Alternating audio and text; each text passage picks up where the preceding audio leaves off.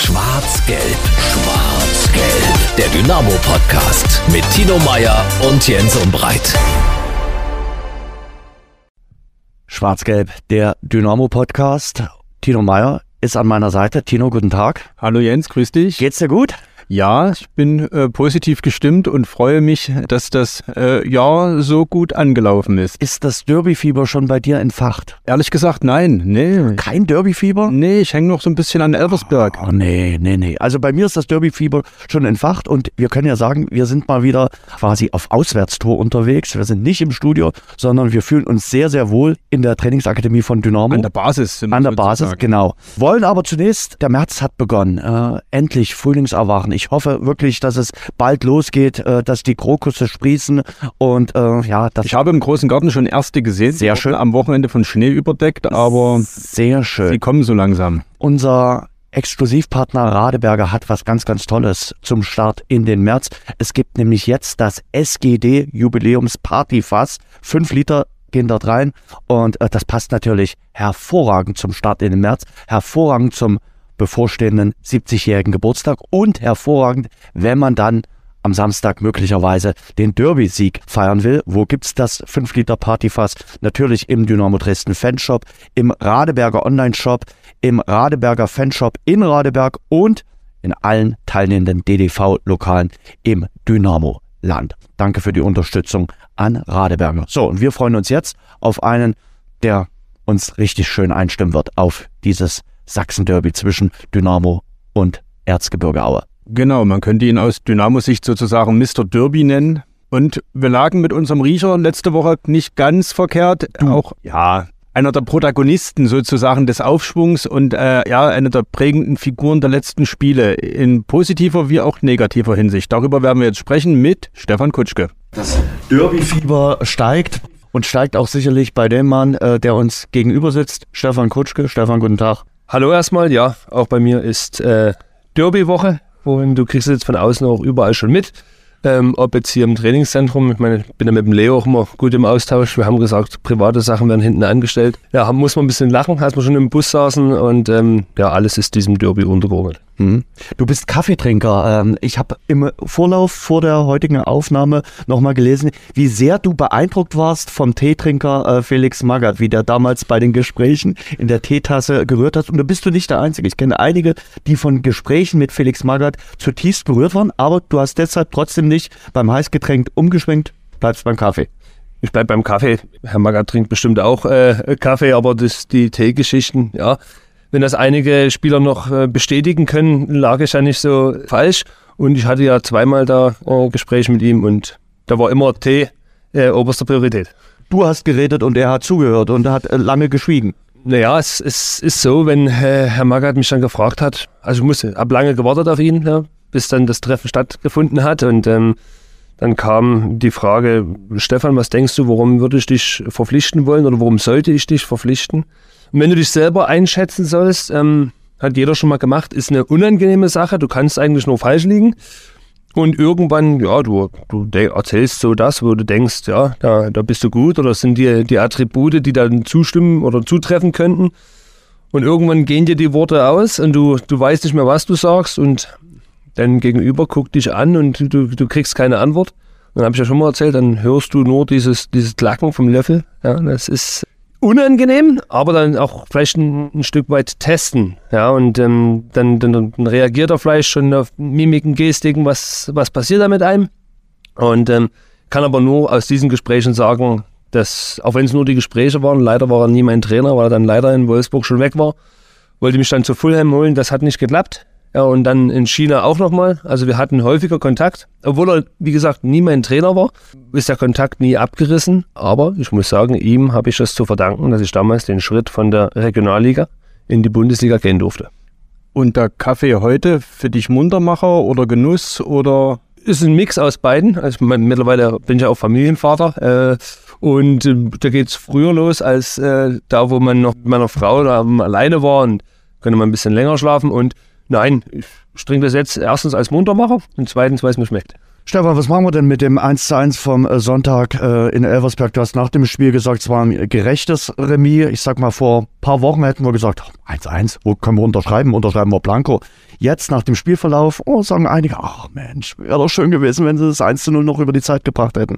Da sind wir wieder bei dem Punkt, ähm, über die Zeit bringen. Ich meine, klar, wir können jetzt da hinterher trauern, ähm, stimme auch zu, dass wir vor ein paar Wochen vielleicht sogar noch vor, vor Weihnachten, wenn uns jemand diese aktuelle Situation, in der wir gerade stecken, zugetraut hätte oder gesagt hätte, dass es so eintritt, hätten uns viele für verrückt erklärt. Es ist einiges mit der Mannschaft passiert. Und jetzt ist es natürlich so, wir haben, um das Ganze ein bisschen aufzurollen, Meppen unentschieden und wir hätten gewinnen können. Viktoria Köln, einschließlich Elfmeter, hätten gewinnen können. Und jetzt Elversberg, ja, wo du hättest gewinnen können. Und das macht natürlich auch in der Mannschaft was. Wir wissen aber auch, was es im Umfeld macht möchte aber jetzt nicht von verlorenen Punkten sprechen, weil Trainer sagt das auch immer, was in der Vergangenheit liegt, können wir nicht mehr beeinflussen. Aber wir können das weiterhin beeinflussen, was jetzt, äh, was jetzt passiert. Wir müssen festhalten, dass wir acht Spiele ungeschlagen sind. Ja, das spielt alles irgendwo eine Rolle. Und das, das Thema, wir saßen dann auch in der Kabine und haben gesagt, hey, was hat jeden angekotzt, dass du eins einspielst, wo es lange gut aussah. Müssen aber auch ehrlich sein, dass wir, ich will nicht sagen, gebettelt haben, um einen, einen Gegentreffer, aber es, es war ein Spiel, es ging hoch und runter. Also für einen, für einen außenstehenden Zuschauer, ich glaube, war es schön anzusehen. Zwischendurch hat man sich gedacht, du hast Laufschuhe an, ja, weil entweder läufst du mit dem Ball oder du läufst dem Ball hinterher. Das war dann immer ein bisschen, ein bisschen kurios. Und dann hast du natürlich auch das Unbeschwerte von Elversberg gemerkt, was sie schon eigentlich seit Anfang an spielen. Also haben nichts zu verlieren, klar. Dann kommst du als Dynamo Dresden und spielst in Bayreuth oder spielst woanders und dann ist immer der Druck daher, ihr müsst sowieso gewinnen. Aber man muss die Leistung honorieren, das ist auch alles in Ordnung. Die spielen eine überragende Saison. Leg mich jetzt noch nicht fest, weil es ist schon so viel passiert im Fußball. Hm, glaube aber, dass die, dass die Mannschaft dann hochgehen wird. Und deswegen komme ich nochmal drauf zurück. Hätten vor ein paar Wochen äh, jemand gesagt, er spielt beim äh, Tabellenführer oder beim vermeintlichen Aufsteiger unentschieden hätte jeder unterschrieben. Jetzt, nach dem Spielverlauf, müssen wir sagen, ist es ärgerlich. Ist das ein Stück weit aber nicht auch, ich sage mal, ausgleichende Gerechtigkeit gegen Ferl? Habt ihr in der letzten Minute das Tor gemacht? Ihr wolltet das Tor haben, das ist dann auch gefallen. Nun ist eben, ging es jetzt in Elversberg mal so aus, gegen Viktoria Köln eben auch nicht so, wie ihr es wolltet. Bleibt am Ende, dass man nicht trotzdem immer noch ungeschlagen ist, dass die Serie Bestand hat? Ist das nicht am Ende wichtig auch? Ja, das ist extrem wichtig. Also ich meine, es wird dann auch immer unangenehmer für den Gegner. Ich habe mich mit Spielern unterhalten aus Elversberg, die dann auch gesagt haben, ha, Dynamo Dresden kommt, sieben Spiele ungeschlagen. Bei denen hat sich was gedreht. Ja, so ist auch die, die, die Wahrnehmung von anderen Vereinen. Die Winterpause war für uns natürlich dann Gold wert, weil wir einige Sachen optimieren und, und, und ändern konnten. Ist aber so, dass man, dass man sagt, klar, ausgleichende Gerechtigkeit, sehe das irgendwo schon ähnlich, ja, weil viele hatten dann in Ferl vielleicht auch schon mit dem Punkt gerechnet. Dann kommt das Tor, weil wir das vielleicht auch erzwungen haben, ja, weil wir weiter nach vorn gespielt haben. Und das war jetzt wieder so ein Punkt, der in Elversberg nicht so war. Ich glaube, wir hatten die Chancen, aus Kontersituationen noch Tore zu machen. Es kam dann der, der Pfostentreffer noch oder die, die Chance dazu. Das ist dann immer so, das gleicht sich irgendwo aus. Aber wir wollen auch nichts geschenkt haben. Das ist auch sowas, was das Trainerteam immer ähm, ja, sagt. Geschenkt wollen wir nichts haben, wir wollen es selber erarbeiten. Und ähm, ich meine, wir sind jetzt auf einem guten Weg, auch wenn wir jetzt zweimal unentschieden gespielt haben, aber man darf das große Ganze nicht vergessen. Ich bin ja hier im Podcast so ein bisschen der bekennende Optimist, deswegen würde ich jetzt mal ein bisschen meine Anti-Rolle einnehmen, so ein bisschen dämpfen. Man kann ja nicht erwarten, dass Dynamo jetzt jedes Spiel gewinnt. Ne? Es sieht ja vor allen Dingen schon spielerisch viel besser aus. Du hast Meppen angesprochen im ersten Spiel, da fiel das Gegentor in der Nachspielzeit, das ist dann noch ärgerlicher, aber da war das spielerisch ja bei Weitem kein Vergleich zu dem, wie wir jetzt, jetzt sind wir glaube ich sieben, acht Wochen weiter da sieht das ja auch spielerisch viel, viel besser aus. Ihr hattet die Torchancen, mit ein bisschen Glück gewinnt man 2-1, ihr habt jetzt nicht verloren. Insofern muss man am Ende ja sagen, äh, steht das ja vielleicht auch, ne? Um die Erwartungshaltung im Umfeld einfach mal auch zu dämpfen. Also, dass er jetzt mit 18 Siegen in der Rückrunde durchgeht, davon kann man ja nie ausgehen. Also, ihr seid schon lange genug hier dabei, äh, in der Stadt und mit dem Verein. Ähm, ich weiß, es wäre schön, wenn du 18 Spiele gewinnst. Ähm, das wäre nicht nur für uns schön, sondern für, für alle anderen, die es mit Dynamo Dresden halten sowieso. Aber bin da ganz bei dir. Man muss das Gesamtpaket mal ein bisschen betrachten. Ähm, wir mussten uns finden. Es kam der Abstieg, es kam ein neues Trainerteam, es kam eine neue Spielidee. Und nochmal, dass wir in der Hinrunde das nicht so hinbekommen haben, das war jedem von uns selber klar. Also, wenn wir das im Video manchmal gesehen haben, da haben wir uns auch gedacht, um Himmels Willen, viel sah es nie nach Fußball aus. Es gab Höhepunkte, ja, so ein Osnabrück-Spiel und so weiter. Und dann hat man sich gefragt, wo, wann kommt die Konstanz rein? Und ich glaube, jetzt merkt man, dass Außenstehende sagen zu mir, nur als Beispiel, man sieht jetzt, es ist eine Mannschaft auf dem Platz, wo der eine für den anderen kämpft und wo das eingespielter wirkt. ist vielleicht das auch, was ich da bestätigen kann in deinen Worten. Das muss man ein bisschen, bisschen betrachten. Aber Leute haben auch mittlerweile ein Gespür dafür. Die haben gesagt, der, der Punkt in, in Elversberg, das sind wir hochzufrieden damit. Klar, hätte jeder gern gewonnen. Wir müssen aber auch das Ganze, die Euphorie ein bisschen drücken. Wenn du Elversberg jetzt geschlagen hättest, dann wären die Leute wieder gekommen, ja, jetzt muss Aue 3-0 abgeschossen werden, dann fährst du nach Dortmund, das ist sowieso ein Sieg. Und nochmal, wir hätten gern gewonnen, aber ich sehe das immer noch mal ein bisschen weitläufiger und mit einem anderen, mit einer anderen Sicht auf die Dinge. Es wird ja so viel. Du sprichst auch darüber, gesprochen über die Winterpause. Ist das jetzt der Geist von Belek, äh, der da neu erwacht äh, ist? Äh, es hat sich ja wirklich was geändert und getan. Ihr habt ja in der Hinrunde jetzt nicht gesagt, nee, äh, wir sind kein Team, wir rennen nicht voneinander. Aber es ist schon auffällig, dass noch mehr Teamgeist in dieser Truppe herrscht und auch, dass andere Spieler, die vielleicht aktuell auf der Auswechselbank sitzen, sich freuen, füreinander kämpfen und sagen, okay, dann komme ich später rein, auch kein Problem. Die Mannschaft steht im Mittelpunkt. Wenn es einen geheimen Teamabend gab im Hotelkeller, könntest du das jetzt erzählen in Belek, wenn da irgendwie eine Zusammenkunft war, eine Aussprache irgendwie? Nee, wir hatten einen Teamabend, ja, wir hatten äh, irgendwann mal einen Nachmittag frei und äh, spiele auch gern Golf und haben jetzt äh, viele ein bisschen da angefixt, der, der auch da zu dieser Sportart gekommen ist. Ich weiß, kommen die Leute wieder, aber das ist äh, Seniorensport und so weiter. Hm, nee, ist es nicht, aber ähm, ich brauche das zum Runterkommen und das ist, äh, das ist ganz gut. Und dann haben wir mit, mit, glaub, mit sieben oder acht Jungs, waren wir dann eine Runde golfen, die anderen waren ein bisschen im Hotel und dann abends hat man einen Teamabend.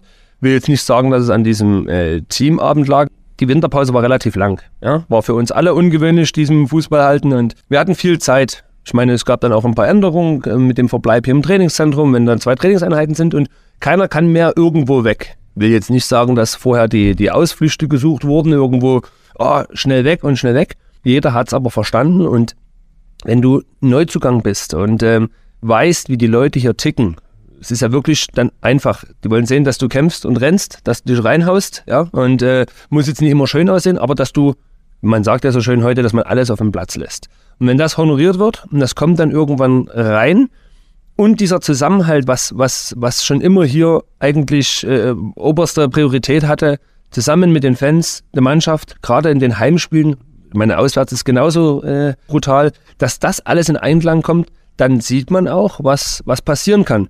Wenn ich jetzt wüsste oder sagen würde, daran lag es, das war der Punkt, warum es so ist, dann sage ich immer so schön, ich würde das gerne patentieren lassen und würde es an die anderen Mannschaften auch verkaufen, wo es dann mal nicht so läuft und würde dann sagen, im Winter müsst ihr das und das machen in Belek, da habe ich das und das für euch. Naja, wer weiß. Aber es ist natürlich so, dass wir viel Zeit zusammen hatten, über viele Sachen gesprochen haben, Trainerteam viel, viel eingefordert hat, wurde viel eingefordert, weil wir haben intern wie auch außen oder öffentlich für die Hinrunde auf die Fresse bekommen. Ich muss es so sagen. Zu Recht, das weiß auch jeder.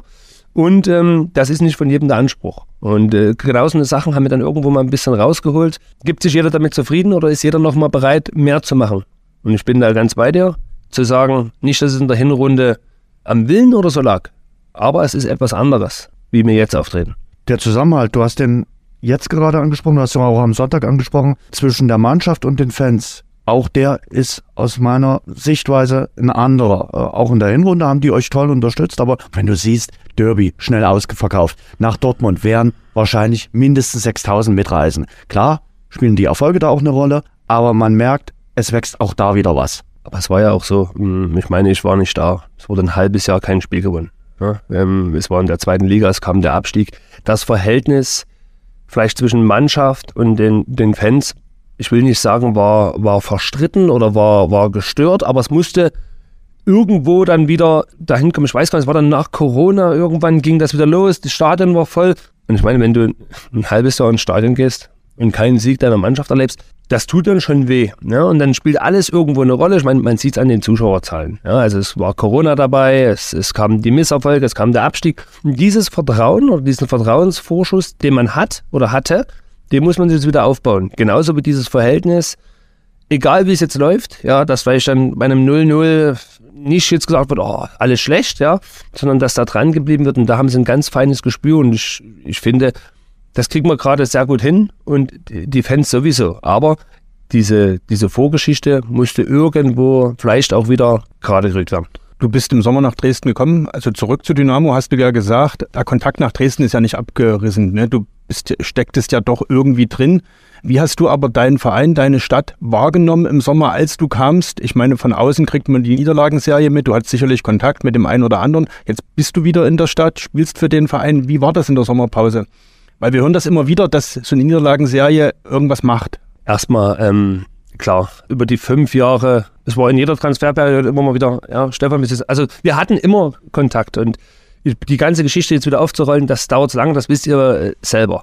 Ähm, war natürlich so, hab dann Spiele verfolgt und war auch hier äh, im Stadion ähm, gegen Kaiserslautern. Und man hat dann schon ja Sachen gemerkt. Hat jetzt zu, zu Spielern, die, die dann da waren, ja keinen Kontakt mehr, weil alle irgendwo weg waren. Aber das Umfeld und ähm, die Kontakte außerhalb des Teams hatten natürlich Bestand. Und ich meine, wenn du ein halbes Jahr, also es ist jetzt nicht mal ein Monat, ja, äh, kein Spiel gewinnst, macht das irgendwas das bröckelt an dir, das ist ein Hinspiel 0-0 in Kaiserslautern, habe ich mir gedacht, boah, super.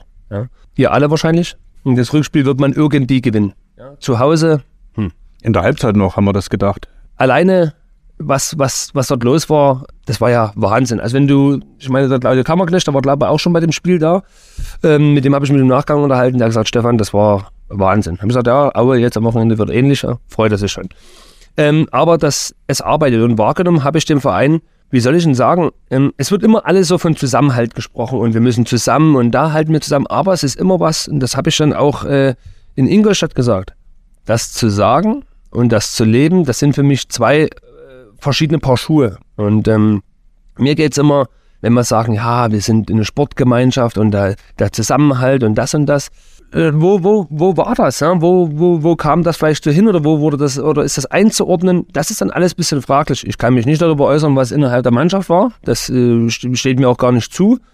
Aber du fragst dich schon, warum kriegen sie es nicht hin? Ja, so habt ihr bestimmt bei uns jetzt in der Hinrunde auch gefragt, warum klappt das nicht so, mit den Spielern äh, erfolgreich zu sein? Irgendwas muss ja gewesen sein. Und ähm, da als Außenstehender ist es immer schwer, sich eine, ein Urteil zu erlauben. Aber du bekommst natürlich Sachen mit. Die Unterstützung von außen war ja trotzdem da. Also daran hat das nicht gelegen. Aber äh, ihr wisst das auch, wenn man dann hier spielt und nochmal, der Druck spielt ja immer irgendwo eine Rolle, weil es ist was anderes, wenn du hier vor 30.000 spielst und woanders ist nicht so viel da. Das macht schon was mit einem. Aber jetzt mich darüber ein Urteil zu erlauben, steht mir nicht zu, aber ich habe das Gefühl gehabt, irgendwas stimmt nicht. Und äh, das kann mir aber keiner beantworten. Ja? Und ich kann nur für mich selber da vielleicht, wer weiß, woran das lag, ist eine gute Frage. Du bist im Sommer, Tino hat es gesagt, nach Dresden zurückgekehrt in deine Heimat. Natürlich mit großen Erwartungen verbunden. Das war der erste Wechsel, der dann nach dem Abstieg äh, bekannt gegeben äh, wurde. Mit einem halben Jahr Abstand haben sich deine Erwartungen an den Wechsel erfüllt. Äh, Bilanz sieht jetzt durch das Jahr 2023 auch ganz ordentlich aus. Sechs Tore, vier Vorlagen. Wie fällt die erste Zwischenbilanz nach der Rückkehr nach Dresden aus? Erstmal, es war mir bewusst, dass es nicht einfach wird. War mir auch bewusst, okay, nach dem Abstieg äh, ist viel Arbeit. Stefan wird daran gemessen, wo er gegangen ist, wie das war und ähm, was ist jetzt passiert. Und er schießt bestimmt 15 Tore aufwärts. Es ist, es ist alles, äh, alles in Ordnung. Wichtig war für mich und ähm, hier mit den, mit den Leuten im Verein, mit dem Trainerteam und mit dem Staff, was von mir erwartet wird. Ähm, nehmen wir mal jetzt nur die Hinrunde, natürlich nicht zufriedenstellend. Das weiß ich. Also Stürmer wird an Toren gemessen und so weiter, an Vorlagen. Geht mir aber auch ein bisschen darum, wie sich die Mannschaft dann weiterentwickelt und da wollte ich viel helfen. Heißt jetzt nicht, dass ich ja äh, hergekommen bin, um zu sagen, oh, Jungs, passt auf, in Dresden ist so und so. Und das ist nicht meine Aufgabe. Möchte der Mannschaft schon mit Toren helfen.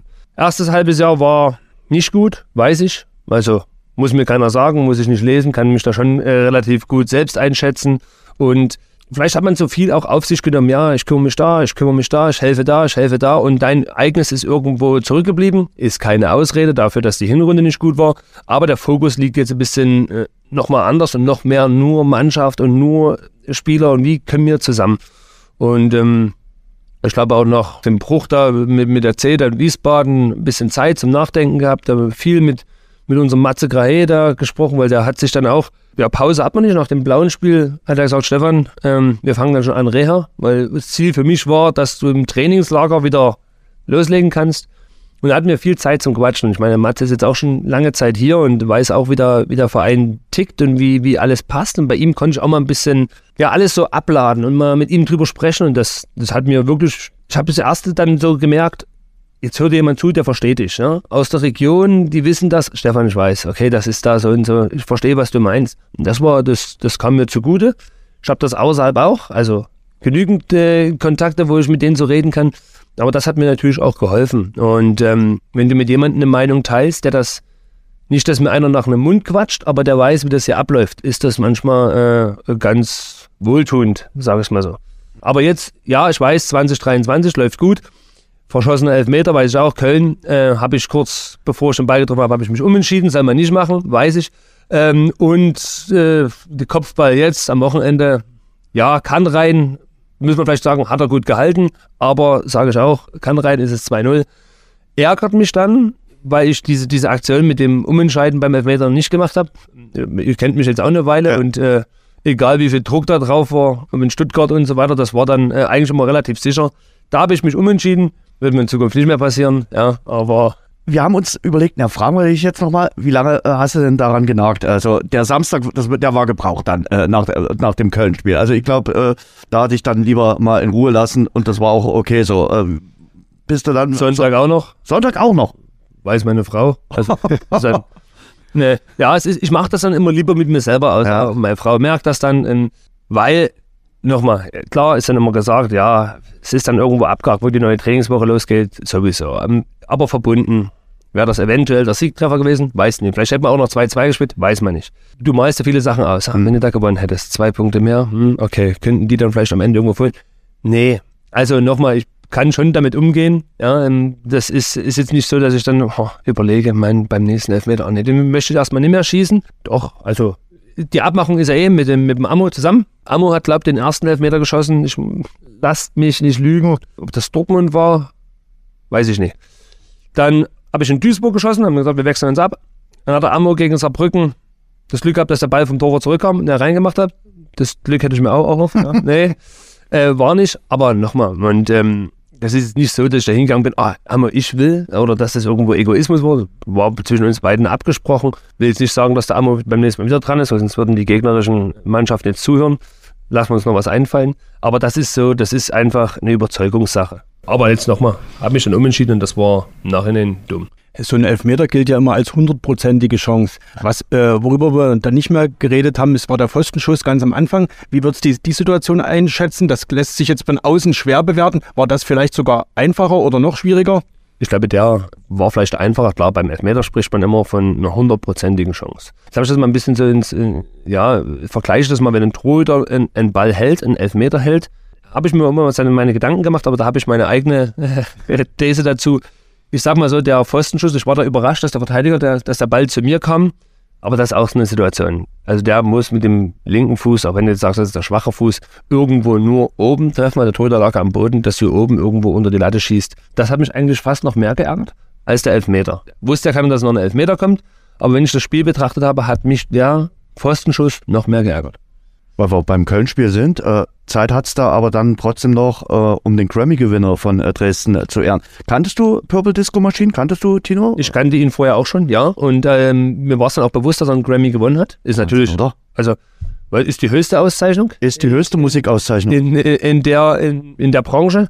Und hat aber auch schon einige Spiele da. Wir haben uns danach unterhalten. Hm, leider war er immer da und wir haben nicht gewonnen. Da habe ich gesagt, das ist kein Problem, wir machen den Magenta-Abo. Ja, guckst von zu Hause deine Musik kannst du trotzdem erfolgreich weitermachen. Vielleicht spielen wir noch ein paar Lieder für die Kabine. Hat er gelacht. Ähm, aber daran liegt es nicht. Es ist nicht so, dass ich da äh, abergläubig bin und sage immer, wenn er kommt, oh, nein, ne?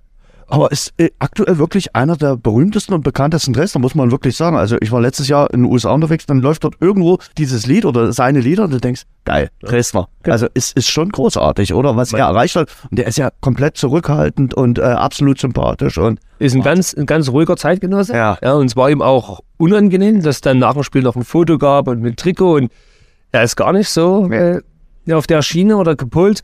Aber ich glaube, er hat sich gefreut. Er hätte sich noch mehr gefreut, wenn wir gewonnen hätten und dann das Trikot äh, übergeben hätten. Und ähm, dann haben wir gesagt, das machen wir beim nächsten Mal besser. Hast du ein Musikritual irgendwie rund ums Spiel? Gibt es Musik, mit der du dich in Stimmung bringst? Oder? Ja, Der Musikgeschmack heute hat sich ja ganz schön geändert. Ja, was danach in der Kabine läuft, hört man dann immer als Journalist sozusagen. Ja, wenn man, immer gewonnen haben. wenn man Ja. in der Mixzone wartet sozusagen, da Also das ist dann schon eher die Richtung, aber Geschmäcker sind verschieden und heute wisst ihr wahrscheinlich auch, die Generation, also nochmal, ich sitze in der Kabine mit Spielern, die sind 10, 11 Jahre jünger. Nicht, dass ich mich so, so fühle, aber steht natürlich im Pass. Und äh, dann irgendwo trennt sich das Ganze. Hab jetzt nicht, dass ich irgendwo sage, boah, der, das, das passt mir. Aber bei manchen Liedern, das muss ich jetzt ehrlich so sagen, da mache ich lieber meine Kopfhörer rein und höre meine Musik, weil ja, da kann ich nicht zuhören.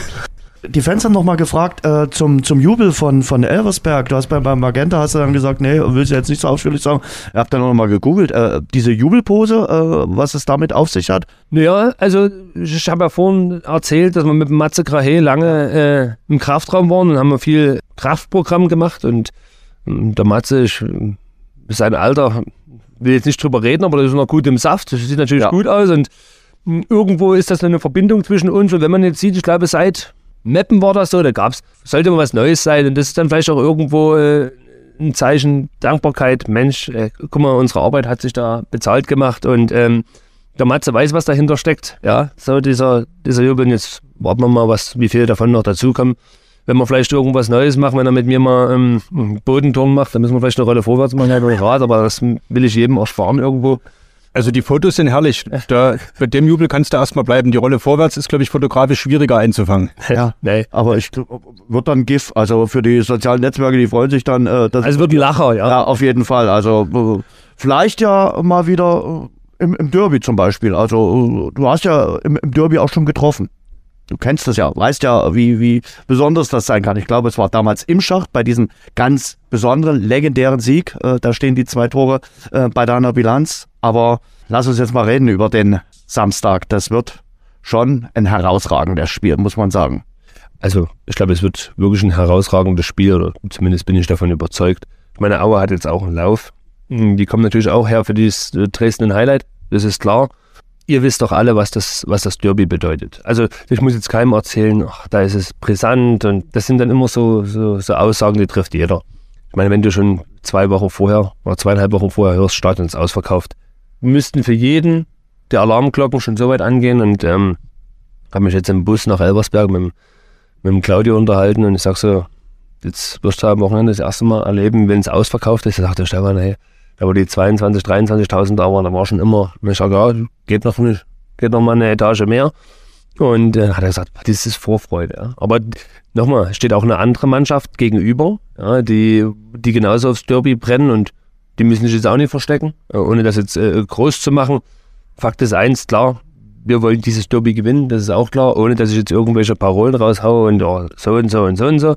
Ich glaube, jetzt auch mit acht Spielen ungeschlagen, die, die Euphorie kommt. Viele sehen es vielleicht als richtungsweisendes Spiel. Ja, das habe ich jetzt auch mal so von außen gehört.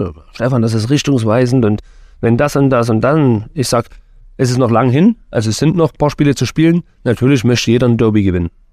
Du sagst zu uns, ihr wisst, äh, was, äh, was da passiert und so weiter. Das stimmt. Äh, unsere Frage ist dann immer, wissen das deine Mitspieler auch? Und ist es Tatsache so, dass dann der Urdresdner in der Kabine die Mannschaft zusammennimmt und nochmal äh, einen Vortrag hält in der Woche? Oder kann das jetzt der Teammanager auch übernehmen, Leo Löwe? Der hat ja auch, also du bist jetzt nicht der Einzige, der äh, Derby-Expertise hat. Ne, und das ist, das ist ja das Schöne. Ich meine, wir waren eingangs bei dem Gespräch, Zusammenhalt und so weiter. Äh, ich meine, wenn du Leute im Verein hast, die den Verein kennen, die die Region kennen, die Stadt kennen. Nochmal, das ist enorm wichtig, die das rüberbringen können. Ich meine, wir haben mit dem, mit dem Tom Teuschert jemanden, wir haben mit dem Leo Löwe jemanden, der das erzählen kann. Äh, der Matze hat die Derbys gespielt. Die Spieler aus der letzten Saison, die eh da waren, die wissen das. Wir hatten in der Hinrunde auch keine gute Phase vor dem Ausspiel. Dann saßen wir zusammen und wie wichtig das Derby ist, das ist schon angekommen in der Mannschaft. Was es bedeutet, nicht für uns als Mannschaft, sondern auch ringsherum. Für uns als Mannschaft sowieso, aber was das den Fans bedeutet. Und ähm, haben wir jetzt mit dem Leo jetzt, ich habe ja gesagt, das ist Derby-Woche, alles Private wird irgendwo untergeordnet und wir hatten eigentlich mal vor, jede Woche so ein Highlight zu setzen, was, was, äh, ja, was passiert denn im Derby und was müssen wir uns einstellen. Und das wäre aber alles irgendwo zu viel. Äh, die Frage zu beantworten, jeder in der Mannschaft weiß, um was es jetzt am Wochenende bei dem Heimspiel geht und in dem Derby geht. Wie schätzt du Aue zurzeit ein? Das ist ja fast ein bisschen beängstigend. Ich meine, hat Dynamo auch geholfen, muss man sagen. Ne? Dass die gegen Ingolstadt gewinnen, konnte man jetzt so nicht erwarten. Ne? Jetzt haben sie Wiesbaden geschlagen, hätte man auch jetzt so nicht gedacht. Hilft Dynamo, aber ist irgendwo auch erstaunlich, was der äh, Pavel Dotschew dort ja aus der Mannschaft gemacht hat oder mit der Mannschaft gemacht hat. Ja, ich meine, ich, ähm, er kennt die Mannschaft, er, er weiß, was für Spieler da sind. Viele Spieler vertrauen ihm jetzt wieder. Vielleicht wurden da ähm, auch Entscheidungen getroffen, die nicht ganz hilfreich waren, dem mit, mit einem Trainer einzustellen, der dem jungen Trainer, der relativ unbekannt war und jetzt probieren wir mal was. Da ist ihm vielleicht irgendwo ein bisschen auch auf die Füße gefallen, aber das ist nicht meine Aufgabe, das zu beurteilen, weil das sollen die Leute machen, die dort äh, am Werk sind. Man sieht aber schon, was Pavel Dotschew mit seiner Drittliga-Erfahrung, es ist nun mal der, das Urgestein, dritte Liga, ja, was er dort bewegen kann und wie auf einmal wieder Spieler funktionieren, wo es vorher nicht geklappt hat. Das ist immer für mich so ein Phänomen, wie das äh, gehen kann. Ich meine, ich hatte es mit Thomas Oral in Ingolstadt auch, ja, wie das auf einmal, wo zwei, drei Schalter gedrückt werden und ähm, das und das, da, da provoziert er dich da ein bisschen und fördert aber im gleichen Zeitpunkt wieder, wieder das andere in dir oder, oder, oder befürwortet das. Und das ist schon immer so ein bisschen, naja, nicht bloß ein Aue so, sondern generell wie ein Trainer, der vielleicht irgendwo mal zurückkommt oder ein Trainerwechsel, wie dann auf einmal wieder Sachen funktionieren, weil der Spieler ist, bleibt ja der gleiche. Ja, seine Fähigkeiten bleiben ja gleich. Es ist jetzt nicht so, dass ich über Nacht aufstehe und auf einmal kann ich alles mit links, obwohl ich vorher mit rechts geschossen habe. Das ist für mich immer, ja, schon beeindruckend, aber natürlich die, die Serie von Aue, um das mal nicht zu vergessen, die ist schon beachtlich. Aber nochmal, ähm, wir sind Dynamo, wir müssen uns mit unserer Serie jetzt nicht verstecken. Ja, haben sogar einen Punkt mehr im Jahr 2023 geholt, die Jungs da aus dem äh, Schacht. Aber den fehlt der Kutschke äh, von Aue, also äh, Antonio Jonic hat die rote Karte gesehen und guckt sich das Ganze am äh, Samstag bequem von der Ge Tribüne an. Das ist natürlich, muss man schon sagen, eine Schwächung für die Gäste. Aber das ist ihr Problem. Ja, also sie haben dann mit, mit Boris Taschi, glaube noch jemanden äh, mit Hut, äh, Stürmer, die auch spielen können. Hm. Hängt jetzt nicht alles von Jonic ab. Ja, er spielt da auch seit Pavel Dotschew äh, wieder eine gute Runde. Will jetzt aber nicht sagen, dass das für uns auch ein Riesenvorteil ist. Nee. Ja, ist eine Schwächung. Aber ich glaube, derjenige, der dann für ihn spielen wird, ist genauso motiviert äh, oder, oder gewillt, Dresden zu schlagen, wie Jonic auch. So. Und wichtig ist aber, was, was wir machen. Und das interessiert mich mehr. Ja, klar, aber ein, zwei Personal wir müssen uns darüber unterhalten. Gegner, äh, Martin Mennel, äh, beim letzten Derby hat er hier nicht im Tor gestanden. Ist ja auch immer so eine so ein Fixpunkt, einer, der so ein bisschen provoziert. Ich glaube, der mag das aber auch vor dem K-Block zu stehen, dort ausgepfiffen zu werden. Das braucht der äh, ganz einfach. Und gespannt bin ich auch, wie wird denn Marvin Stefaniak, wenn er denn spielen kann, hat ja zuletzt am Sonntag gefehlt, ähm, hier in Dresden empfangen werden am Samstag. Wir könnten es ja journalistisch verkürzen, das Derby, ne? Kutschke gegen Mennel. Hat man schon mal irgendwas. Ja, ja. ja, ja. Mhm. Nee, ja. Ich meine, das war nicht mehr beste Freunde werden Outlaw, ja. Ähm, ich glaube, das beruht auf Gegenseitigkeit. Äh, aber das, ich meine, es gibt ja die ganzen geradlinigen, ich will jetzt nicht sagen Typen, aber so, wir sind, glaube ich, so wie wir sind. Und entweder man mag das und man mag das nicht. Und das, das war auch schon immer meins. Mir ist es lieber, wenn einer sagt, Stefan, ich mag dich oder ich finde das gut, so wie du bist. Und der andere sagt, nee, ich finde das, da kann ich damit umgehen. Aber so ein zwischendrin Geschwimme, das, das ist mir nichts. Soll mir einer das klar sagen, ey, ich kann, nicht, kann ich tausendmal besser damit umgehen. Aber das ist ja immer viel, was dann hinterm Rücken und da ein bisschen, ja, eigentlich, ja, wenn man mich sieht, ist alles gut. Und wenn ich nicht da bin, alles Scheißdreck. Aber ob das eure Überschrift ist, Kutschke gegen Mendel, äh, für mich ist Dynamo gegen Schacht und äh, ja, das, das soll auch so bleiben. Wie siehst du äh, die Rückkehr von Marvin Stefaniak äh, nach äh, Dresden? Oh, ich glaube schon, das wird auch interessant. Ist ja dein ehemaliger Teamkollege nun gewesen. Ähm, ja, habe ja mit Marv immer noch Kontakt und ähm, er hat sich vieles anders vorgestellt, äh, wie es in der Karriere so läuft. Aber manches kann man nicht immer beeinflussen. Ich glaube, der Trainer, der ihn damals nach Wolfsburg geholt hat, war nicht mehr da. Ja. Aber das ist Nochmal, das ist Marvin seine Geschichte. Ich glaube, er kommt jetzt langsam wieder so zu seinen Fähigkeiten. Ich meine, er hat in Aue auch seinen Vertrag verlängert. Über seine Rückkehr, das muss jeder für sich entscheiden, ob der ob irgendwann honoriert wird, dass er, was er für den Verein geleistet hat oder ob er jetzt bei, im, im Schacht spielt. Ähm, das muss jeder selber wissen und das ist auch jedem selber überlassen. Deswegen will ich da nicht sagen, wie da die, die Äußerung. Wenn ich jetzt sage, ja, freuen sich alle, dann pfeifen alle. Und wenn ich sage, es pfeifen alle, dann, dann freuen sich alle. Das muss jeder für sich entscheiden. Hast du ein Lieblingsderby rückblickend? Wir haben mal geguckt, du hast, glaube ich, zehn gespielt, fünf gewonnen, eins unentschieden, vier Niederlagen. Gibt es aber ein das Spiel. Die Gesamtbilanz, aber äh, ja, genau. Unabhängig von den Ergebnissen, gibt es ein Spiel oder eine Anekdote, wo du sagst, das ist so ein bisschen mein rückblickend mein bisheriges Lieblingsderby? Ja gut, ja, das war es 4-1. Hm. Ja, Ja. Ist ja klar. Ja, jetzt, Naheliegend, ja. ja wenn, wenn ich jetzt lügen würde. Ja, da gibt es eine Anekdote dazu. Die erzähle ich kurz. Stand 4-0. Ja, und wir sind damals in die Kabine gegangen. Und da mussten wir uns dann nach hinten umziehen. Äh, so, wo du jetzt das Jugendzentrum ist oder das Internat, was ihr wisst, wenn man oben in Aue reinfährt, Straße runterkommt, Parkplatz rechts, alles voll mit Dynamo-Fans. Mit dem Bus rein. So, und äh, da haben wir uns damals umgezogen. Ich glaube, der Weg bis, bis aufs Spielfeld, der war bestimmt fünf Minuten. Ja. Bis du hinten warst, da hat der Schiri gleich wieder gepfiffen. Hätte man auch Laufschuhe gebraucht. Ja, oder ein paar Skier oder Langlauf runter. Und sagte Uwe Neuer so, Jungs, es steht jetzt 4-0. Und ähm, ihr könnt euch ja denken, bei den, nicht so, dass man den anderen dann in der zweiten Halbzeit verarschen will, aber es ist ja mal so, man spielt ja dann auch mal gerne einen Tunnler. Und ein Tunnler wird ja heute dann auch gefeiert. Und das ist ja das Schönste, wenn man das dann auch nochmal im Video sieht oder man kann das irgendwo hochladen. Ah, guck mal, ich hab dich getunnelt. So. Uwe Neuers kommt rein und sagt, Jungs, ich gebe euch eins mit. Ihr führt 4-0, bringt das seriös zu Ende. Ja, schießt noch ein fünftes und ein sechstes. Aber geht ja nicht auf Tunnel. Alles klar, hat jeder verstanden. Was macht der Gogi? Ja, probiert zu tunneln, zack, Hochscheid, äh, Ballgewinn, Tor, 4-1. Haben wir danach noch drüber gelacht, war auch, war auch alles lustig. Der, der Uwe hat das dann auch so alles so hingenommen am nächsten Tag. Aber das waren dann so äh, die Sachen, da hat alles gepasst. Ich glaube, wir hatten drei Standardtore geschossen und eins der Kreuzer. Ne? Janik Müller hat, glaube ich, angefangen damals. Ja, das habe ich noch gut im Kopf. Und ähm, ja, da gab es ja damals das legendäre Foto, dass Martin Mendel aus dem Bälleparadies abgeholt werden will, wo er dann am Tor lag. Und das war äh, ja so mein Derby-Highlight, wo ich sage, das war das Schönste. Weil es auch der erste Sieg im Schacht seit ganz, ganz langer Zeit gewesen ist. Äh, Oh, ich müsste es lügen. 21? ja, ja, ja, es war Wie viele Jahren? Ja. Ja, ja. Also es war elende lang her, äh, dass ihr dort mal wieder gewonnen habt und das war natürlich eine Befreiung damals auf der Baustelle äh, Genau. im Erzgebirgsstadion. Die halbe Anzeigetafel hing dann dort. Gästeblock und, war und noch so. der alte. Der Gästeblock war noch der alte. Also das war schon ein, ein, ein spezieller äh, Erfolg da. Äh, Und es war damals ja auch eine be besondere Saison. Es war eure äh, Aufstiegssaison damals äh, und da hat sehr, sehr viel äh, funktioniert. Da war auch ein äh, besonderer Zusammenhalt äh, aus, resultierend auch noch aus dieser Aufstiegsmannschaft, wo viele noch da waren. Ähm, das war dann schon eine spezielle und besondere äh, Spielzeit äh, von Dynamo Dresden. Wenn ich mich jetzt mit den Spielern unterhalte, wer war es jetzt? Flo Ballas hat uns besucht im Hotel in, in Elversberg und da haben wir nochmal drüber gequatscht. Ihr müsst euch vorstellen, da sitzen wir mit Philipp Heise in Karlsruhe und Minimum hat er gesagt, Stefan, ich lüge dich nicht an, einmal die Woche reden wir noch über die Zeit, wie das hier war. Also dieser Zusammenhalt, den wir hatten. Also wir sind ja mit einfachen Dingen klargekommen, Kabine im Stadion, war alles, war top. Ne? Über den Platz drüber, großen Garten trainieren.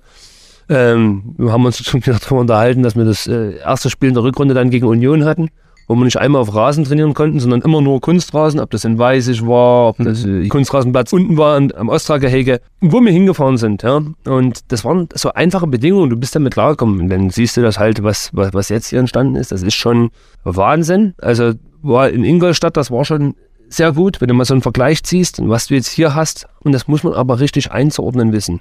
Ich meine, wenn du vorher andere Sachen gesehen hast, weißt du das.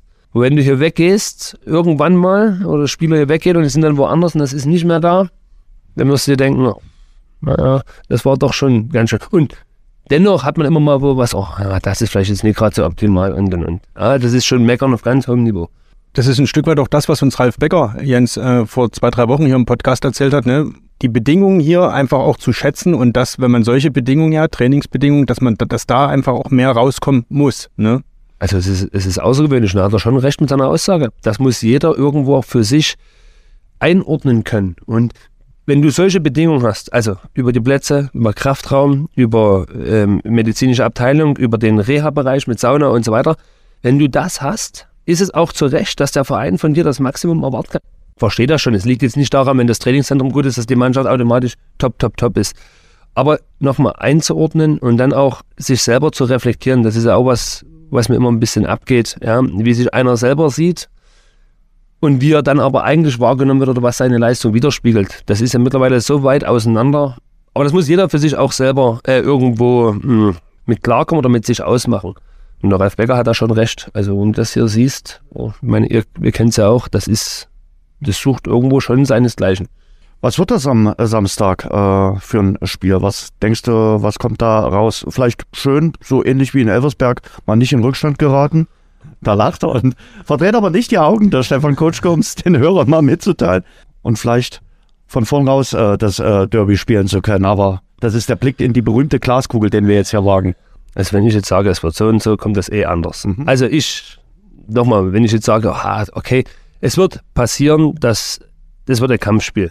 Mhm. Sage ich jetzt schon. Also wenn dann einer vielleicht denkt, oh, hochklassig hin und her und hin und wisst ihr selber, Derby ist immer so, ja, man will das nicht verlieren, Spiel ist ein bisschen sicherer, aber Fakt ist eins, diesen, diesen Funken gleich mitzunehmen, mit den ersten Aktionen das Stadion mitzunehmen. Ja, das ist ganz, ganz wichtig, weil ich habe eine Aussage gehört damals äh, von, den, von den Spielern von Meppen, wenn es zur Halbzeit in Dresden 0 steht, ja, die, die Fans sind ein bisschen unruhig oder das Stadion wird ein bisschen unruhig, haben wir schon mal 50 Prozent gewonnen. So.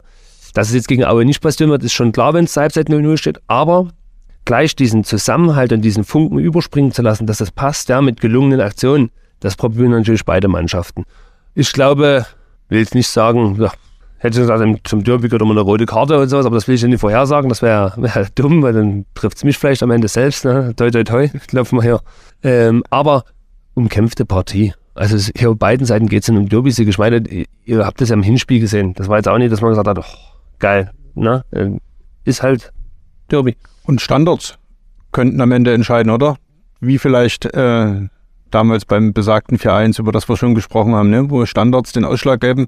Gegen Köln jetzt zuletzt waren es, glaube ich, 12 zu 2 Ecken für euch und da kam herzlich wenig raus. Ne? Aber der Step war ja in Elversberg zu sehen. Hat ja Stefan dann auch gesagt, äh, es ist ein Schritt nach vorn gewesen mit dem Freistoß. Ja, aber es ist, äh, nochmal, und das wissen wir ja selber, unsere Standards äh, sind nicht gut. Nicht mal, dass sie nicht gut getreten sind, da nehme ich unsere Schützen auch mal in Schutz, auch wenn die sagen, nee, in der Kabine sagst du es anders. Nee, ich nehme euch wirklich in Schutz, weil ihr jetzt zuhört.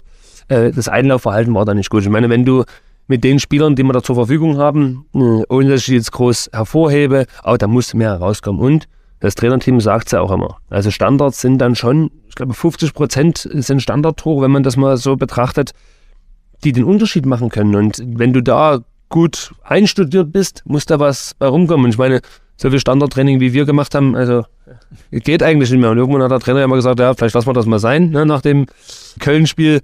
Aber es ist ganz gut. Wir wissen, dass wir uns dort weiterentwickeln müssen. Das muss auch von jedem das Ziel sein. Du bist seit Sommer, wir haben es gesagt, jetzt wieder zurück in deinem Revier, in deiner Stadt, in Dresden. Vertrag läuft bis 2024. Kann man sagen, normal wird es, mal vielleicht mal eine Vertragsverlängerung vorausgesetzt, hier in Dresden zu Ende gehen? Gehe ich davon aus. Also, ich möchte lange Fußball spielen, wie es mir Spaß macht. Hm?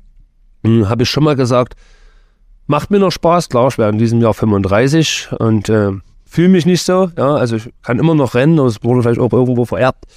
Aber ich fühle mich noch gut. Und wenn ich aber irgendwann sage, ähm, und wenn Leute das so sagen, dass man nicht mehr konkurrenzfähig ist, okay, dann ist es immer schöner, wenn man das selber mitkriegt. Wenn dann irgendwann die Spieler, die nachkommen, dir so weit voraus sind. Aber es ist noch nicht so. Und solange ich aber noch jeden Tag mit Spaß hier vorne durch das Tor fahre und man sich darauf freut, also habe mit vielen jetzt darüber gesprochen, die mit Fußball aufgehört haben und die gesagt haben, Stefan, genießt die Zeit, die ihr als Fußballer habt. Alleine die, nur die Zeit vorm Training und nachher dann in der Kabine, so diese Gespräche. Also ich meine, wenn man da manchmal die Gespräche aus der Kabine nimmt, stell dir vor, du sitzt irgendwo im Großraumbüro, du hättest innerhalb von einer Woche drei Abmahnungen, ne, weißt du? Doch mal dann sich auch ein bisschen da geneckt wird, das gehört auch dazu. Aber diesen Zusammenhalt und rauszugehen und äh, mit deiner Mannschaft dann um für einen Verein, für Leute glücklich machen, ja, dass, dass man erfolgreich ist. Also die, die sagen, Stefan, jeden Tag. Und auch wenn es mal ja nicht so schön ist, eine Vorbereitung, ich weiß nicht, wie viel die Vorbereitung ich schon im Sommer machen werde, irgendwann äh, zählst du nicht mehr mit. Aber es lohnt sich immer für was. Und das, also Fußballprofi ist dann schon das Schönste. Deswegen hat man, hat jeder mal angefangen. Nicht jeder schafft das, das muss man auch mal so sagen, weil das ist ja dann auch wirklich ein schmaler Grad. Wer kommt dann rein und wie, wie verläuft das?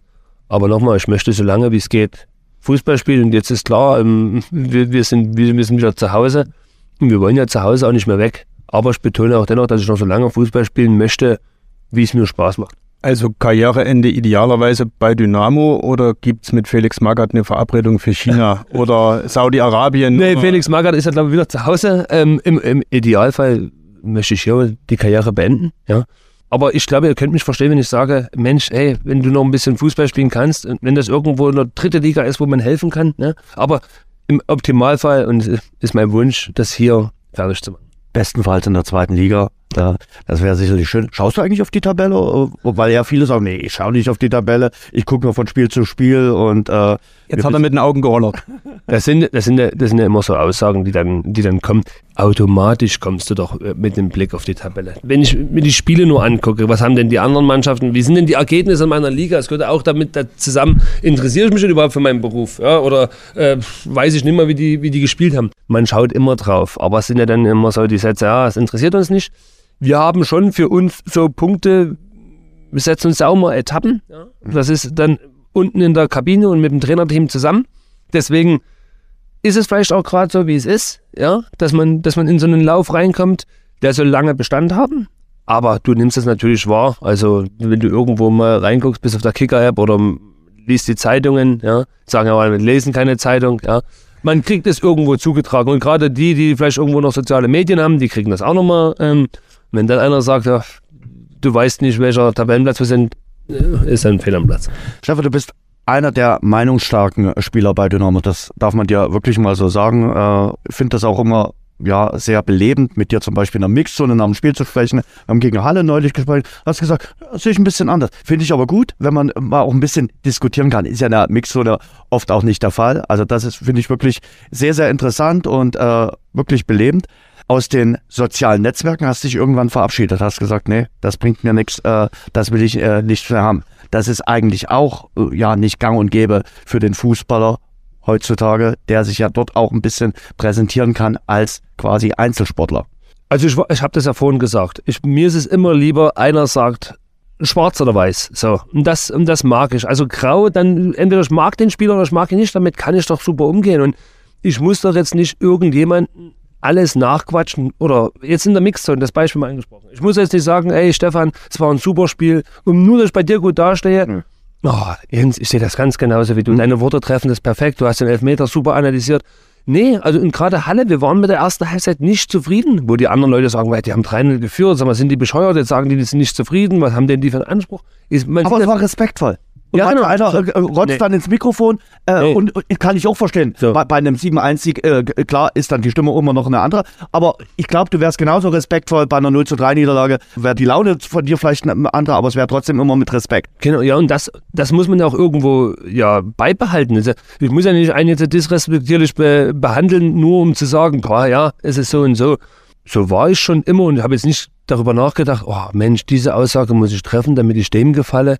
Und wenn du dir heute Interviews anguckst, also ich weiß gar nicht, wer das letztens gesagt hat, ich hatte das irgendwo, ich glaube bei, bei Sky, meine Geschichte da. Mein Freund Sascha Mölders hat das mal gesagt, dass er die Interviews alle irgendwo erste, zweite Liga, das ist immer so. Das, also du weißt jetzt schon, was die Antwort ist, ja. Wir müssen, also nach einer Niederlage, wir müssen aufarbeiten, wir müssen das analysieren und so. Ist ja wirklich immer nur jetzt drücken wir das wieder ab. Ist auch alles in Ordnung und dass das alles auch so dann, du weißt ja dann, wie das oben ist in der Bundesliga, du wirst dann darauf vorbereitet und das und das. Alles in Ordnung, aber ich finde, das ist doch, ist doch authentisch, wenn einer das wiedergibt, was er gerade denkt. Wie man sich dann äußern darf, ist auch, äh, steht auf einem anderen Blatt Papier. Finde es aber, wenn der Mensch und der, der Sportler so bleibt, wie er ist und sich nicht verstellen muss, finde ich schön. Und zum Thema soziale Medien oder soziale Netzwerke, ja, habe mich irgendwann mal davon verabschiedet, ähm, weil dann, das kann ich so erzählen, hatte ja nur Instagram, war ich da drin und war auch schön, alles gut. Irgendwann bin ich aber mal auf die, auf die, auf die Bildschirmzeit gekommen. Gibt es ja beim iPhone so eine Einstellung Bildschirmzeit, wie lange hängt man auf einer App? Hm, okay, habe ich mal gesehen, relativ lang. Und habe mir gesagt, für viel Zeit vergeudest du da, okay. Und es gab auch noch einen anderen Punkt. Ich bin dann auch immer so, dann gibt's ja, kann man ja die Nachrichten privat an, an die jeweilige Person schicken. Naja, da kam dann immer so, ach, wo ich in Ingolstadt war und dann kam aus Nürnberg Nachrichten, ja, und äh, du bist nicht mehr in Dresden und bla bla bla. Ich sag, Mensch, wenn ihr die Leute dort, geht ja dann immer um Beschimpfung, ich sag, guck mal, Trainingsplan ist so und so. Du siehst, wenn wir Training haben, das ist auf der Internetseite immer ausgeschrieben.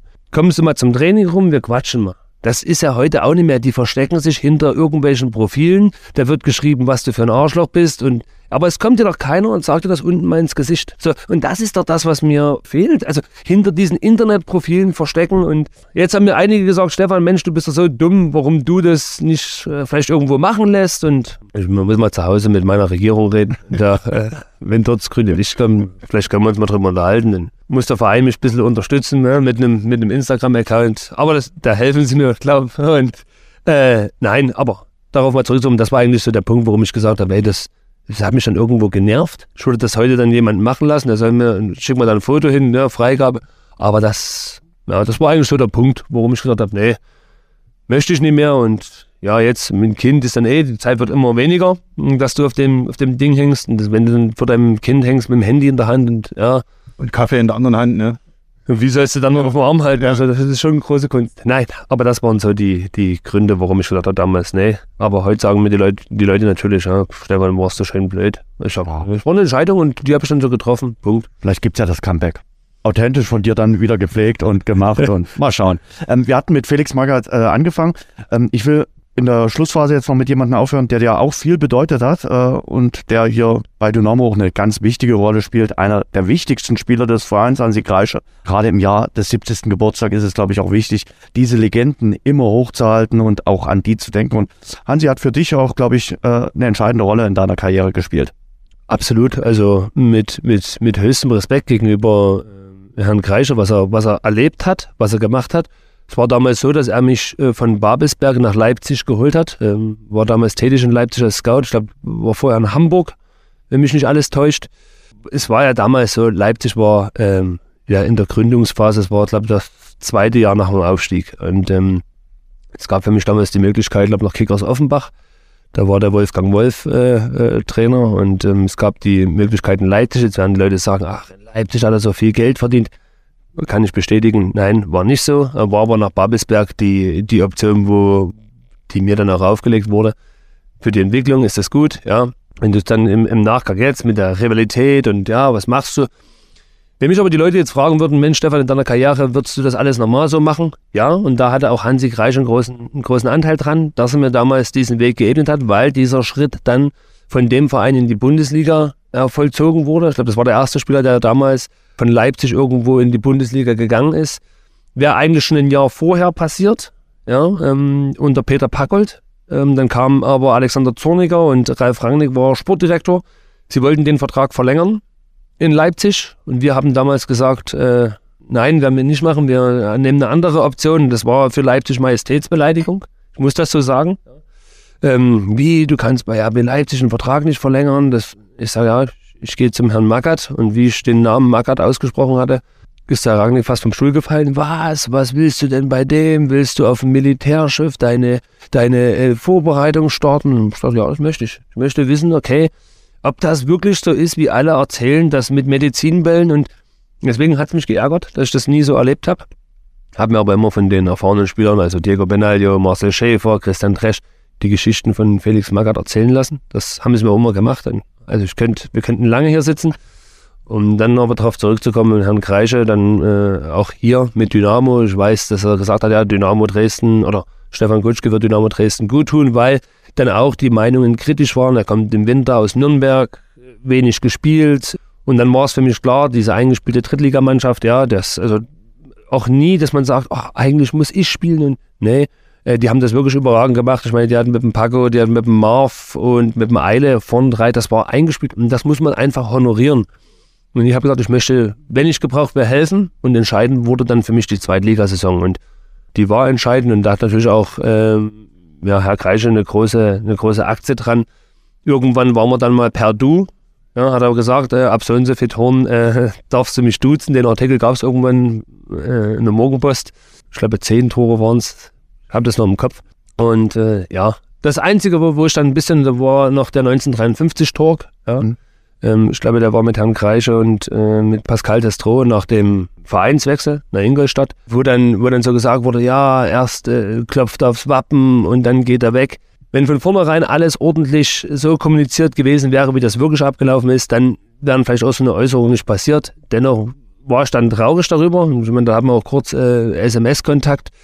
Und das sind auch so Sachen, die kann ich jetzt hier erzählen. Es hat auch nichts damit zu tun, dass ich irgendwo was für mich retten will. Nein, ich möchte einfach so erzählen, wie es abgelaufen ist. Und ähm, ich weiß, dass der Herr Kreische bei uns na, einer, der, äh, äh, einer der größten war, ein Ehrenspielführer ist. Und ich meine, wenn wir uns heute sehen, es ist, es ist alles in Ordnung. Nur ähm, generell, das hat mich damals, da war ich traurig darüber. Also der eine wird es verstehen, der andere wird sagen, ah, was erzählt er jetzt für einen Scheiß? Äh, nein, es war wirklich so. Und ähm, das hat mich dann noch ein bisschen getroffen, weil ich mir dachte, war, wenn du so ein gutes Verhältnis hast, und das kam nie in dem Talk äh, zum Gespräch, dass er mich damals nach Leipzig geholt hat. Und ähm, hab, habt ja dann auch schön die, die Chronik aufgelistet, wo ihr überall tätig war, aber RB Leipzig als Scout, das habe ich irgendwo nie gelesen. Aber das ist alles gut, das ist Vergangenheit. Ich, nochmal, ich bin jetzt nicht einer, der sagt, ach Mensch, ich bin nicht traurig. Nee, überhaupt nicht. Ähm, ich habe mit Herrn Greiche ein gutes Verhältnis. Ich glaube auch, dass das äh, auf Gegenseitigkeit beruht. Ich meine, hat das immer sehr gefördert und von daher, äh, es ist alles in Ordnung. Vergangenheit ist Vergangenheit. Wir hätten uns das alle anders vorgestellt. Das weiß ich auch. Herr Greiche hätte sich gewünscht, dass das damals hier weitergegangen wäre und ist dann anders gekommen, muss man akzeptieren. Wir können aber jetzt das Ganze beeinflussen, was vor uns liegt und äh, in diesem Jahr 70, es war mir gar nicht so bewusst, nochmal drauf zurückzukommen, bei der Vertragsunterschrift, dass wir dann nächstes Jahr 70 Jahre Dynamo haben. Am jetzt mal zum Christian Malter, das ist schon geil, hätte ich das gewusst, ja. Also nicht, dass ich das, dass ich anders unterschrieben hätte, aber äh, es ist schon was Schönes. Meine 70 Jahre, ihr, ihr habt das ja auch schon ein bisschen, äh, ein paar Jubiläumsfeiern miterlebt. Ähm, das ist schon was Schönes und ja, deswegen 70 Jahre Dynamo ähm, ist natürlich auch immer verbunden mit, mit Hansi Reiche. Schönes Schlusswort. Also denke ich mal, äh, wir lassen es am Samstag ordentlich krachen. Sind gespannt auf die Mixzone danach. Da kann man ja keine Prognose treffen, was du dann sagen wirst. Aber für uns alle ein, ein, ein besonderes Spiel äh, werden äh, schon das erste richtig große äh, Highlight im Jahr 2023 äh, fußballerisch gesehen. Klar, Halle war auch toll mit der Choreografie für äh, Dixie Dörner, muss man auf jeden Fall so sagen. Aber jetzt, äh, ich glaube, das Derby ist vom Stellenwert, vom sportlichen Stellenwert nochmal einen Zacken höher. Ja, absolut. Also, noch gerade Halle angesprochen. Also, man sieht, was, was Leute, die hier wirklich für den Verein äh, geleistet haben. Und ich meine, Dixie war so einer. Ich habe ihn selber persönlich kennengelernt. Wir haben auch viel gesprochen. Und das war für mich also da war ich dankbar darüber. Ne? Mit, bei Reinhard Häfner, ich glaube, da war es damals so, da gab es ja ähm, den Blumenstrauß und so weiter vorm Stadion. Da haben wir als Mannschaft ja auch noch was, was niedergelegt. Da hatten wir nur Kurzkontakt, aber gerade mit, mit Dixie und weil ich mit, mit seinem Sohn auch äh, einen guten Kontakt habe, mit dem Steffen. Die Leute, wenn, das ist, das macht schon was mit dir. Und wenn du dann siehst, was, was dann äh, auch von der, von der aktiven Fanszene da für eine Choreografie hinge, hingezaubert wurde und selbst Spieler sagen, ja, die diese Person nur vom Namen her kennen, also von uns jetzt Spieler, die gar keine Berührungspunkte mit ihnen hatten. Also das war schon schon mit der Musik sogar noch im Einklang. Wow. Aber jetzt ist, äh, das ist das Traurige an der ganzen Sache. Jetzt haben wir Derby und ich glaube, darauf sollten wir uns alle freuen. Stefan, es war eine Stunde, die viel zu schnell vergangen ist. Äh, es schreit mal irgendwann. Eine Stunde, ja. Ja, äh, es schreit mal unbedingt nach einer Wiederholung. Es hat mir sehr, sehr großen Spaß gemacht, Tino. Und wir müssen jetzt unbedingt Felix Magath hier in den Podcast kriegen, um mit Felix Magath über Gespräche mit Stefan Kutschke zu sprechen und genau. ob dann doch noch mal irgendwo was geht. Vielleicht kommt Felix Magath ja mal her, hier. Ja, mal schauen. Konditionsberater oder sowas. Ja, erstmal müssen wir einen Hügel bauen, der aber ja. vielleicht ein bisschen höher. Ja. Ja, nee. Nächstes Mal kann man ja mal anrufen, vielleicht geht er ran. Sehr schön. Danke dir. Vielen Dank. Gerne. Danke, Stefan. Oh, das hat, hat Spaß gemacht, diese Runde mit Stefan Kutschke. Ich muss sagen, die Stunde ist viel zu schnell vergangen. Ich hätte noch eine Weile quatschen können mit ihm. Hat Riesenspaß gemacht. Und er hat bestimmt noch die ein oder andere Geschichte auf Lager. Also wir müssen uns unbedingt wieder treffen. Und ich bin mir ziemlich sicher, da geht diese Saison noch was. Da geht bestimmt noch was. Also äh, Stefan hat auf jeden Fall was äh, zu erzählen und ist auf jeden Fall auch jemand, der reflektiert äh, ein paar Sachen, beobachtet und wiedergibt. Und man merkt einem, der hat schon ein paar Sachen erlebt im Fußballbusiness. Das muss man sagen. Ne? Er hat selber gesagt, das steht ja im Pass sozusagen sein Geburtsdatum. Und man, man hört es ihm sozusagen aus der Erfahrung auch an, dass er einiges erlebt hat, ja. dass er sich auskennt. Das Schöne ist, dass er auch darüber spricht. Ja, und da kommt dann eben auch die ein oder andere Anekdote dabei rum. Wir freuen uns äh, dann auf die nächste Woche. Da werden wir über das Derby sprechen, über den Ausgang äh, des Derbys. Äh, und wer das Derby tippen will, der kann das beim Radeberger Spieltagstipp das geht ganz einfach. Äh, zum Beispiel über die App, über die Website von Dynamo. Infos gibt es auch natürlich unter radeberger.de. Und denkt dran, ab heute gibt es das Radeberger Partyfass 5 Liter. Haben wir eigentlich einen Tipp fürs Wochenende? Ich habe äh, einen Tipp schon abgegeben. Im äh, Podcast Rasengeflüster habe ich auf ein launiges 2 zu 0 getippt. Mein Mitstreiter war Paco Testroth. Der hat uns ein 3 zu 3 gewünscht. Da habe ich gesagt, das würde ich jetzt so nicht unterschreiben. Da wäre ja sozusagen nur noch ein Ergebnis frei. Ja. Äh, das möchte ich aber jetzt nicht nennen. Wie? Was tippst denn du? Also ich glaube nicht, dass Aue gewinnt. Nein, gut. Ich lege mich fest, okay, ich sage 2 zu 1. Okay. Das ist auch so ein, so ein Ergebnis-Lieblingstipp. 2 zu 1. Ja, da genau. statistisch liegt man da nicht ganz verkehrt. Okay, ich korrigiere mich. Stefan sprach von dem äh, umkämpften harten Spiel. Ich sage, Derby hat eigene Gesetze. Ich sage, Dynamo gewinnt 3 zu 0. Gut. Tino, danke. Bis nächste Woche. Wir hören uns wieder. Schwarz-Gelb, der Dynamo-Podcast, ist eine Produktion von sächsische.de und Radio Dresden. Abonniert uns bei Spotify, Apple Podcasts und überall dort, wo es gute Podcasts gibt.